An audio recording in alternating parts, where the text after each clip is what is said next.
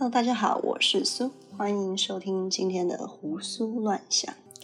开头先聊一下我这周的心境，整体来说比平常还要再稍稍的低落一点点，但不算太糟了。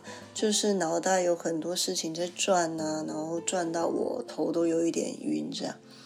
在发布上一期 podcast 以前，我就知道那期节目必定会引起争端，多多少少有一点心理准备。但我想，反正我听众又不是很多，而且 I'm a nobody，nobody cares about my opinion，说不定我说也没有人会听到啊，那那又怎么样呢？那我没有想到的是，我发文字稿的地方 Matters 上面有很多来自中国的作者，所以我一放上稿子，整个评论区就掀起了一阵波澜。但这样也好，我本来就想要多听一点不同的声音啊，跟对立方交流彼此的想法，这样子，看看自己的思考盲点所在。于是就展开了一系列你来我往的唇枪舌战。总体来说，大家都是很理性的论述，有没有以开放的态度倾听别人想法，我不知道了。但基本上都是有逻辑而且有根据的，也听得出来这不是他们第一次交流这种事了。本来我想就这样让这个议题慢慢的退烧。作为一个比较个人的学习经历，这样，我这个礼拜就聊一点比较轻松的议题来降降温。但想来想去，又觉得我似乎放弃了一个可以让台湾人知道中国人想法的机会，这样就丧失了我做上期节目的初衷。所以我后来还是决定把大家的评论整理好。做成一期，让台湾人听听中国人在想什么。我必须先说的是，我还是鼓励大家点开我的文字稿链接，直接去看本人讲些什么。不然，透过我传递的二手消息，我没有办法保证其中没有任何的断章取义或是理解错误的情况。当然，我会尽量去避免这样的情况发生的。接下来进入正题。说一说网友的回馈是什么？首先，我看到最多的评论大概可以分为三类。第一类，我称它为小确幸 versus 大拳头。这类的评论主要是针对我说我爱台湾的原因给出的回馈。在上一期我提到说我爱台湾呐，是因为台湾人拾金不昧啊，热心助人呐，引来一部分人觉得。Too simple, too naive，好傻，好天真哦！台湾人说来说去啊，都是那些小确幸，什么厕所有门呐，还是去美国不用签证啊，等等无聊的小事情，也不看看现在中国强成什么样子，接着就搬出一些客观的数据，佐证中国现在经济的盛况，包括现在中国啊，已然成为全球第二大经济体。即将超越美国，还有一些工业啊及零售业成长的数据。关于这类的言论，我的回答都只有一个：钱所能带来的快乐有限。我非常能理解那种骄傲的来源。曾经台湾人也体会过那种经济迅速飞涨的时期。还记得以前老师在上课的时候啊。开口闭口都是亚洲四小龙，那种骄傲之情是溢于言表的。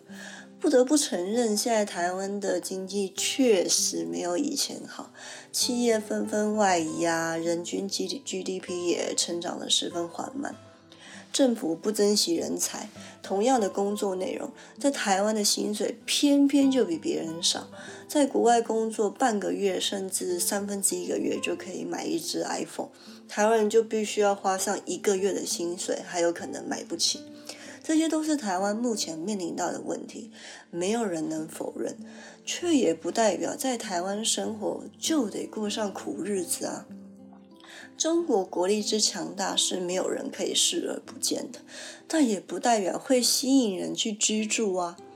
全球知名研究单位《经济学人》智库评选世界十大适宜居住的城市，评分依据包含了稳定性、卫生保健、文化与环境、教育以及基础建设这五大类别。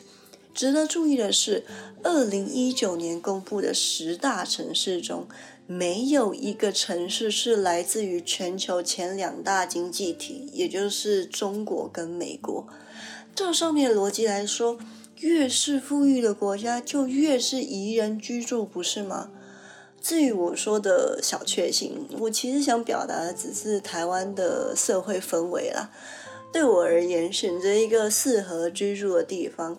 人也是必须要考虑的因素之一。一个人与人间互动不真诚啊，还有安全疑虑的地方，我是不会考虑久待的。再说说第二类评论，主要是在说西方国家所谓的政治正确适不适合中国的问题。这点比较没有一个统一的说法，也是我纠结比较多的地方。有人说中央集权是比较符合中国的一个政治体制，因为中国人太多了嘛，有十四亿人，没有办法让公民参与，一旦参与了，社会就会开始动荡不安。也有人说啊，民主自由现在之所以会成为人民的。普世价值，主要还是因为现在西方发展的比东方好，所以表明了这样的价值观是比较正确的，是该被学习的，但不代表是绝对正确的。如果今天经济发展是倒过来，东方比西方还要更为富有的话，也许现在世界效仿的就会是东方的集权体制啊，或者是中国式的社会主义。我对前者的回应是。直接的公民参与，也就是选举啊，或者是李民大会这种，直接可以影响政策的行动，在中国有没有办法执行？我不知道。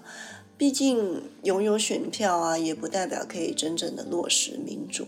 真正的民主是建立在资讯透明啊、新闻自由啊，还有人民的教育水准等等条件上。少了这些大前提，人民是无法做出正确客观的选择。重点还是要放在人民跟政府间的关系是以上对下，还是以下对上。政府设立的目的是为了要管理人民，还是要控制人民？是为了要保护，还是只是维稳？谁才是真正的主人？这才是值得探讨的问题啊！至于手段呢，还是做法，因地制宜，没有人会有意见。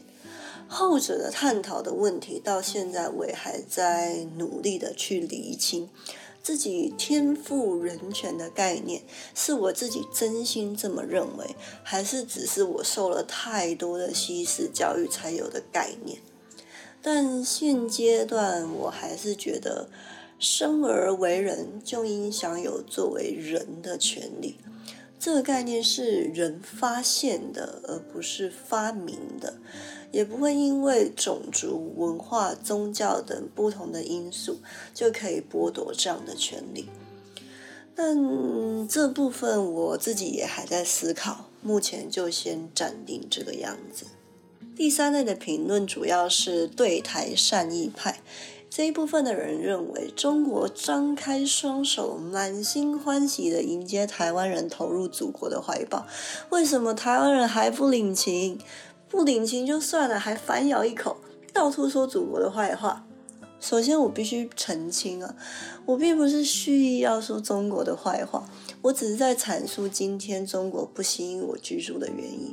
就像我说北极很冷，或者是在美国生活啊。交通不便，因为我不会开车，或者是在法国我语言不通这样的客观陈述。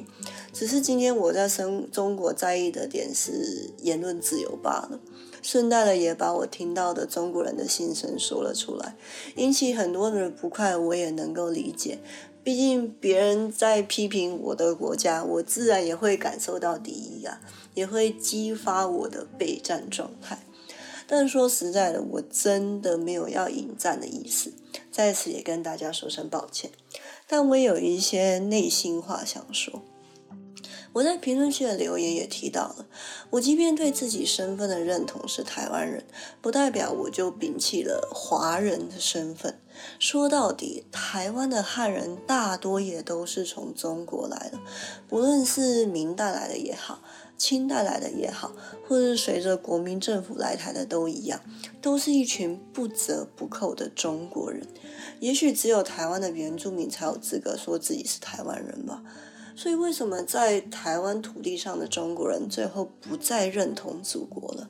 虽然我没有办法替全台湾的人说话，但至少我听家中的长辈是这样说的：台湾人曾经一度被日本统治过，在日本皇民化教育之下，许多台湾人被迫当起了日本人。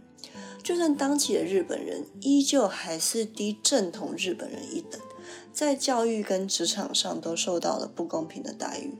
最后，日本战败了，换国民政府接手。台湾人满心期待的迎接祖国，换来的却是另一波更高压的统治。白色恐怖啊，二啊，二二八事件啊，野百合学运啊，都是那个时期的产物。所以你说，台湾人心不寒吗？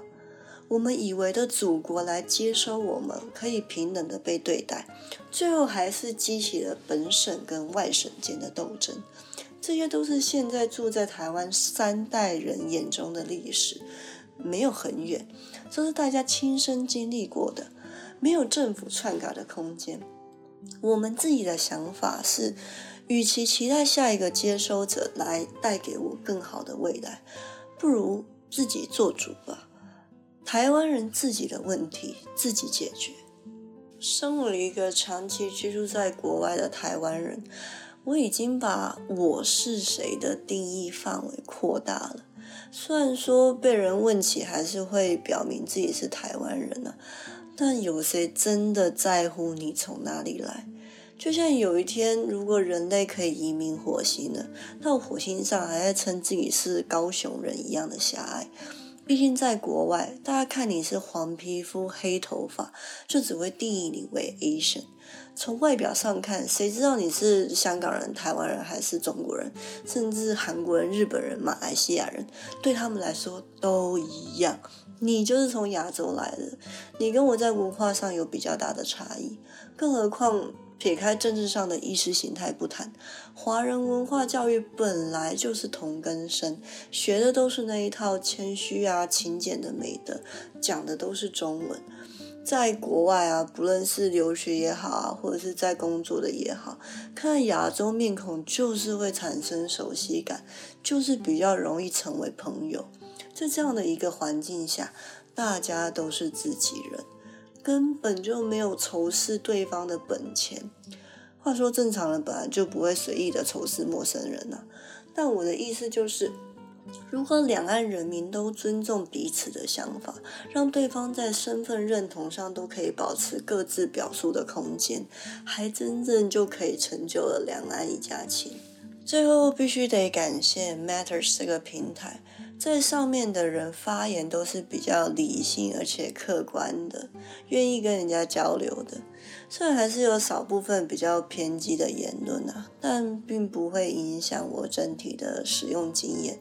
我觉得这跟平台本身风气有很大的关系，不像台湾的 PTT 啊，或者是 Facebook 粉丝团，都会。很多都只会谩骂，或者是讲一些没有事实根据的事情，所以中国朋友也不用太气愤。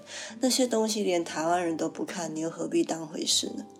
还有也得感谢一下这几天愿意给我留言指教的网友们，你们花时间回复，让我学到了很多，在思考的方向更加的全面，也让我看到了自己的不足。那这个主题就先告一段落了。所有的评论我都不会做任何的删减，也不会有屏蔽谁的动作。还是希望大家理性的交流，避免过激的言论，然后再继续给我批评与指教。谢谢大家。最后的最后，想宣布一个本节目的一个小小的更动。这个节目从一开始到现在都维持着一周一更的节奏来运行，但经过上周的事件，让我觉得说自己在思考啊，还是在想法上，可能有的时候为了要做出一一期节目，会变得很肤浅，或者是做的不够深入，或者是想的不够全面。所以我觉得说，如果一周一根这样的压力之下带不出一个很好的内容，那不如就不用勉强自己，必须要一定要产出一个什么样的东西。所以由下期开始，我决定将本节目改为不定期更新，就是希望说我自己真的是在沉淀啊，在思考周全之后。把好的东西带给大家，这个样子。那这就是今天的胡思乱想，我们下次见，拜拜。